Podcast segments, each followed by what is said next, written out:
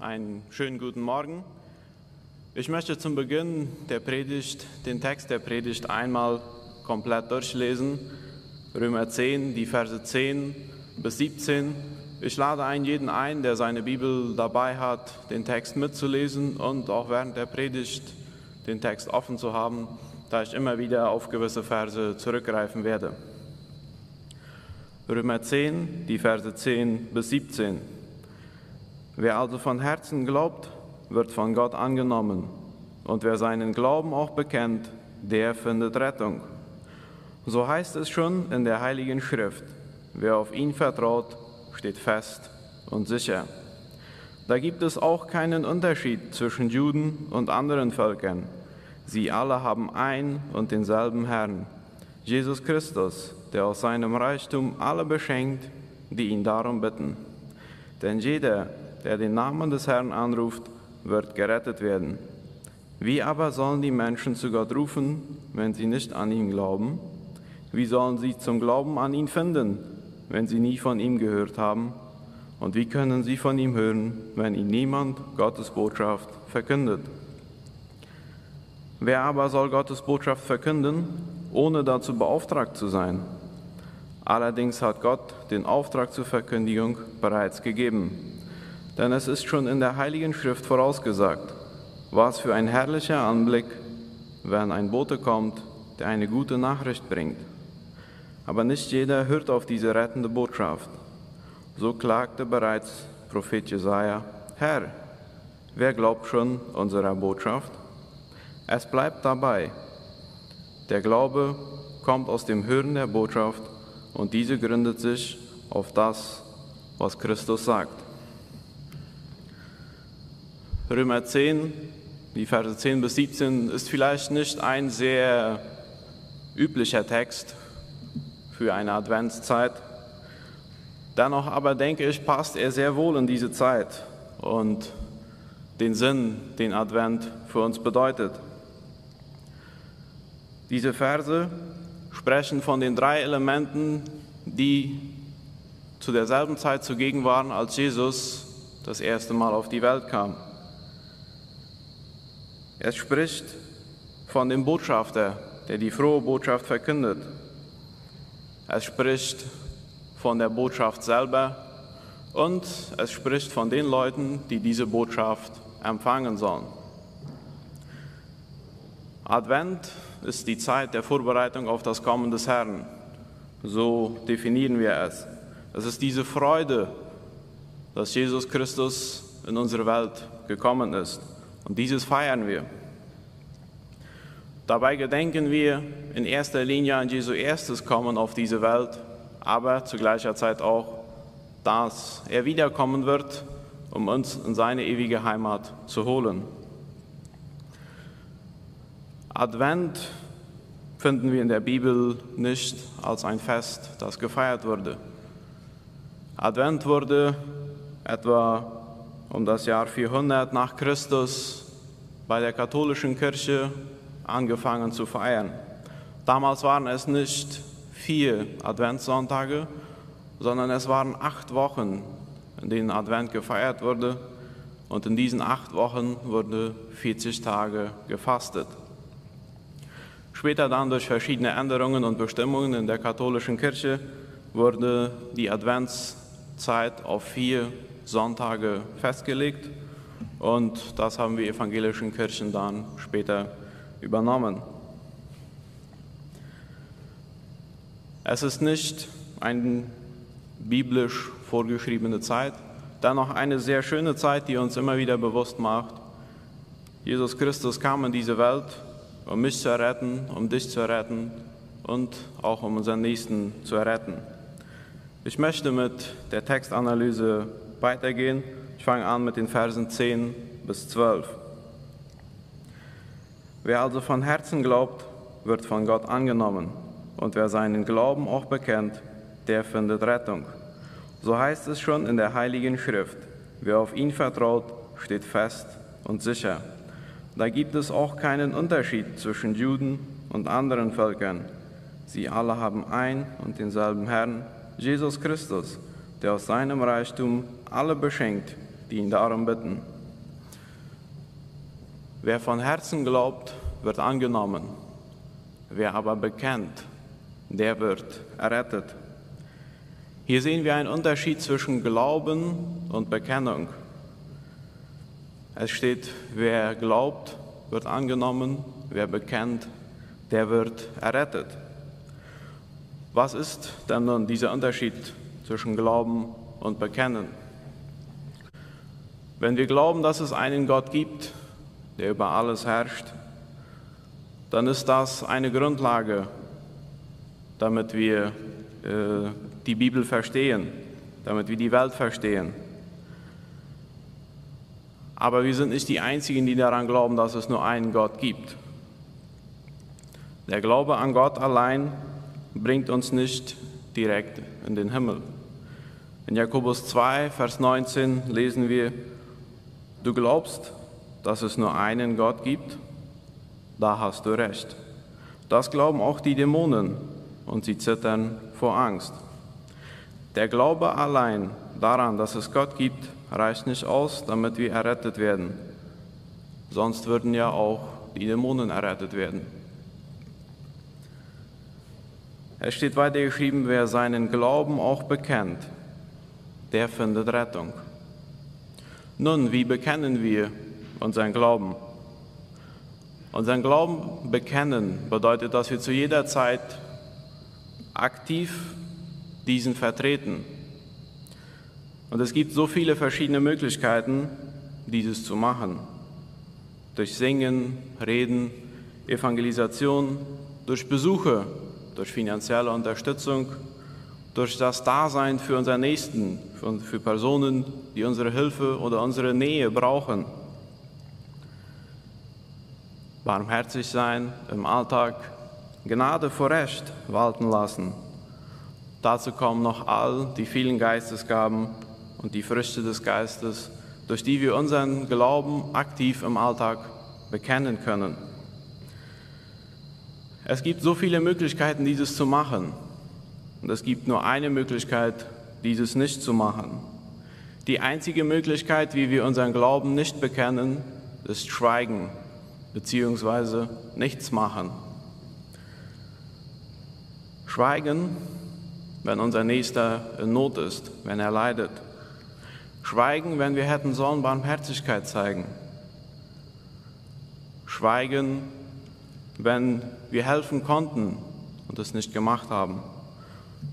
Und schweigen, wenn mein Nächster diese rettende Botschaft Jesu noch nicht kennt und sie auch nicht bekommt, weil ich einfach schweige.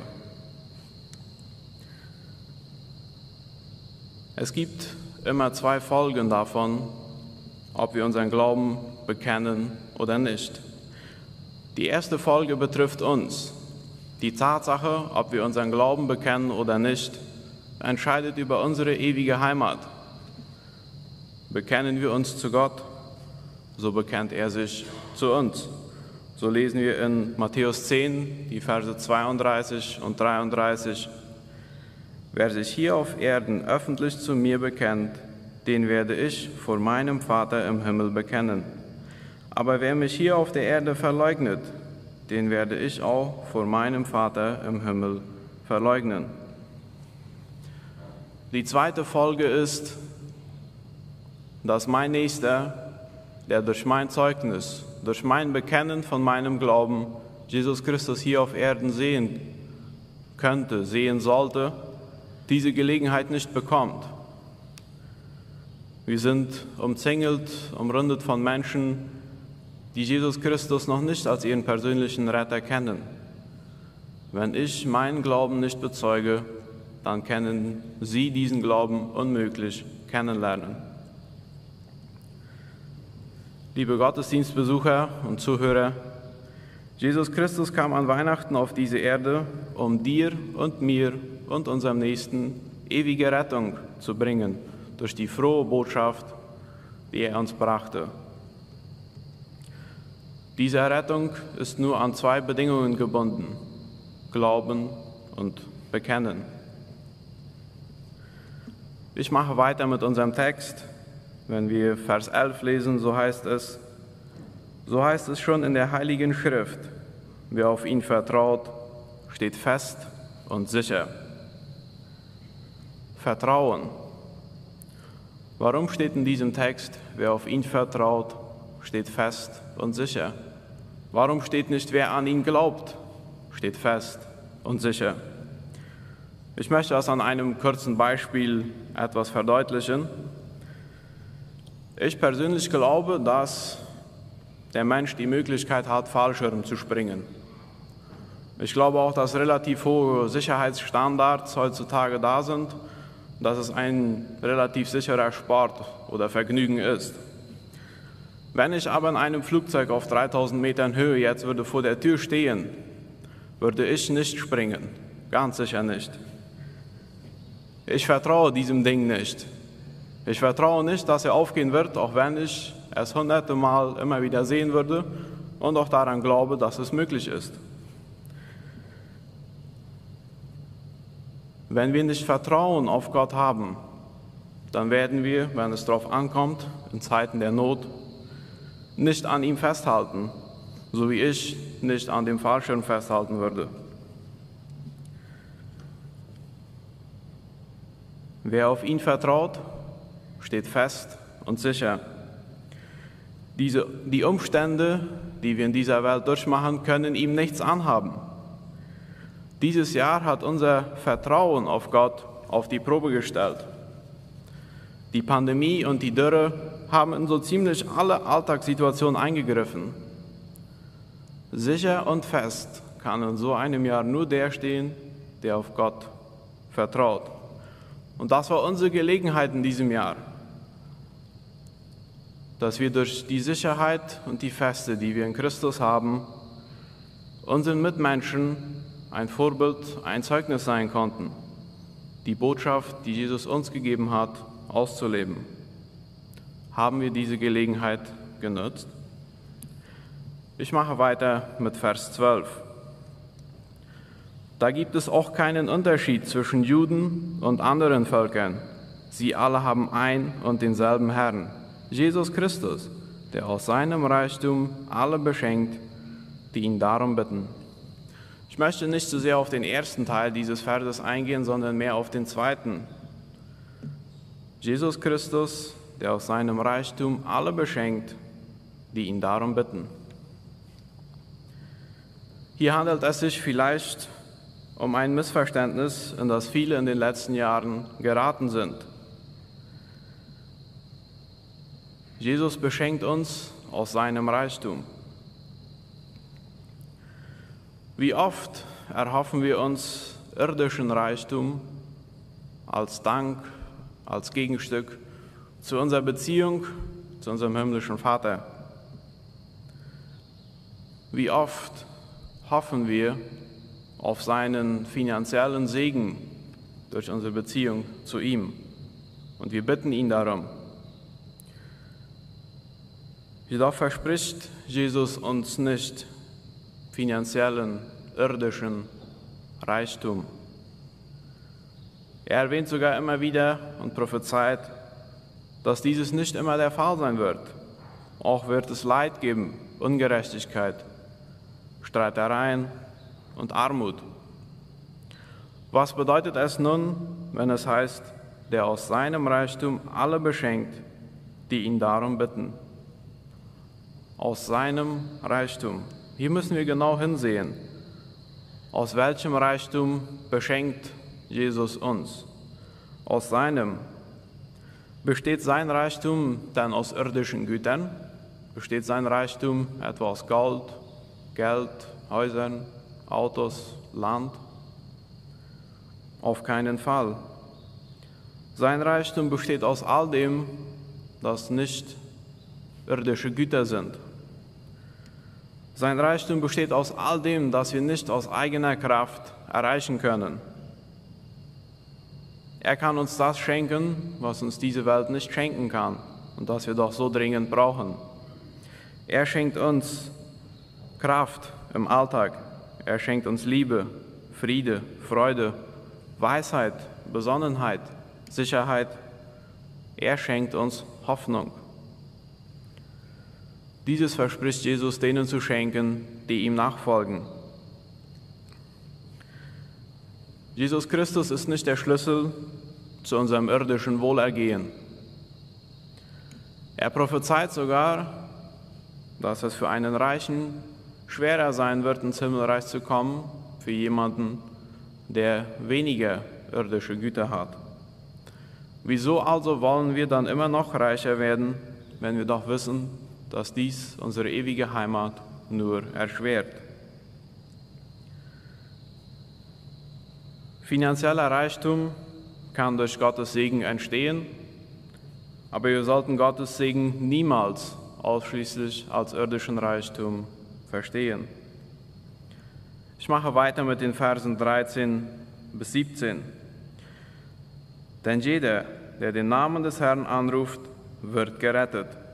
Wie aber sollen die Menschen zu Gott rufen, wenn sie nicht an ihn glauben? Wie sollen sie zum Glauben an ihn finden, wenn sie nie von ihm gehört haben? Und wie können sie von ihm hören, wenn ihnen niemand Gottes Botschaft verkündet hat? Wer aber soll Gottes Botschaft verkünden, ohne dazu beauftragt zu sein? Allerdings hat Gott den Auftrag zur Verkündung bereits gegeben, denn es ist schon in der Heiligen Schrift vorausgesagt, was für ein herrlicher Augenblick, wenn ein Bote kommt, der eine gute Nachricht bringt. Der Text erklärt sich, denke ich, fast von selbst. Wer Gott anrufen will, der muss ihn kennen. Um damit er Gott kennt, muss ihm jemand von ihm berichtet haben. Und damit jemand berichtet hat, muss jemand beauftragt gewesen sein. Die Botschaft, die dieser jemand veröffentlichte oder verkündigen sollte, ist die Botschaft, dass Jesus in diese Welt gekommen ist, um uns alle zu retten. Wir als Christen in dieser Welt sind die Botschafter so wie an der ersten, beim ersten Kommen Jesu an Weihnachten, dass wir gedenken, die Engel kamen und die frohe Botschaft verkündeten, so sind wir weiter nun verantwortlich, diese frohe Botschaft unserem Nächsten zu verkünden, unserem Nächsten die Bedeutung dieser Botschaft an Weihnachten zu verkünden. Vor über 2000 Jahren kam Jesus auf diese Welt damit wir alle an ihm glauben können. Das Volk Israel war gescheitert in ihrem Auftrag, Gott hier auf Erden zu verherrlichen. Sie behielten ihren Glauben für sich. Sie machten neue Extra-Regelungen und aus einem lebendigen Glauben wurde durch Tradition nur eine tote Religion. Schauen wir einmal auf uns. Wo stehen wir Fernheimer heute? Wir bekennen ja uns als eine christliche Gesellschaft. Ich möchte zwei Beispiele oder zwei Anschauungen mit euch teilen. Die Stadt Philadelphia hat etwa 14.000 Einwohner. Davon sind ungefähr 3.100 Gemeindeglieder. Das heißt, 11.900 Personen aus der Stadt Philadelphia sind nicht gläubig. Und aus diesen 3.100 Gemeindegliedern sind noch nicht einmal diejenigen rausgerechnet, die nur auf der Liste stehen, die sich nicht am Gemeindeleben beteiligen. 11.900 Personen in Philadelphia kennen Gott nicht als ihren Herrn. 11.900 Personen aus Philadelphia kennen Jesus Christus nicht als ihren persönlichen Retter und Heiland, der an Weihnachten auf diese Erde kam und an Ostern für sie ans Kreuz ging. Wir haben in unserer christlichen Gesellschaft 3.100 potenzielle Kandidaten für den Himmel und 11.900 potenzielle Kandidaten für die Hölle. Die Bibel lehrt uns sehr klar, an ihren Früchten werdet ihr sie erkennen. Liebe Fernheimer, welche Frucht tragen wir? Ein weiterer Vergleich. Vor einer Woche durften wir Tauffest feiern. ein schönes Tauffest. 17 Personen haben Jesus als ihren Retter angenommen. Sie haben Gott erkannt und sie wollen ihren Weg mit ihm gehen. Dafür sei Gott die Ehre und ich freue mich mit einem jeden, der diesen Schritt gemacht hat. In der Philadelphia Ost MBG sind wir etwas über 600 Mitglieder. Wenn in einem Jahr sich 17 Personen taufen lassen, dann sprechen wir von, es war ein großes Tauffest. Jedoch bedeuten diese 17 Personen auf die über 600 Mitglieder lediglich knappe 3 Prozent. Das heißt, wir hatten ein Wachstum von 3 Prozent. Oder anders gesagt, jeweils 100 Mitglieder der Philadelphia Ost MBG haben in diesem Jahr drei Personen zu Jesus gebracht.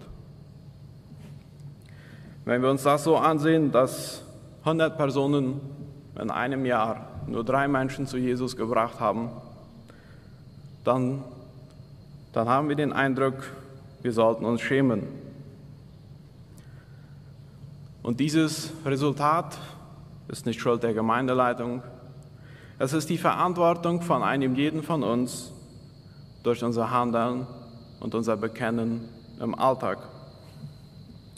Wir sind in einer jahrelangen Glaubensdürre angekommen. Dennoch organisieren wir jedes Jahr lediglich Gebetsabende für Regen und Erntesegen, nicht aber zur Erweckung der Herzen und zur Berufung zum Dienst. Wir achten auf unser irdisches Wohl und vergessen, dass wir hier einen viel größeren Auftrag haben, die Botschaft Jesu, die er an Weihnachten in die Welt gebracht hat, an unserem Nächsten zu verkünden. Was würde wohl Jesus in seinem Bericht schreiben, wenn er über uns eine Zusammenfassung machen sollte? Liebe Gottesdienstbesucher und Zuhörer, Zuschauer, Jesus Christus kam auf diese Welt, damit du und ich und auch unser Nächster die ewige Rettung bekommen können. Wenn du diesen Jesus bereits in deinem Herzen aufgenommen hast und seine Errettung angenommen hast, dann folge ihm nach und sorge dafür, dass auch dein Nächster die Botschaft vom Kommen Jesu hören kann. Wenn du, lieber Zuhörer, noch nicht Jesu errettende Botschaft angenommen hast, dann mache ich dir Mut. Jesus nimmt dich an, wie du bist, und beschenkt dich mit allem dem, was diese Welt dir nicht bieten kann. Jesus kam an Weihnachten, damit wir alle an ihn glauben können.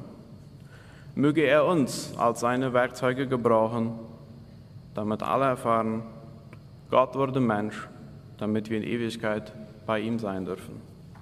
Amen.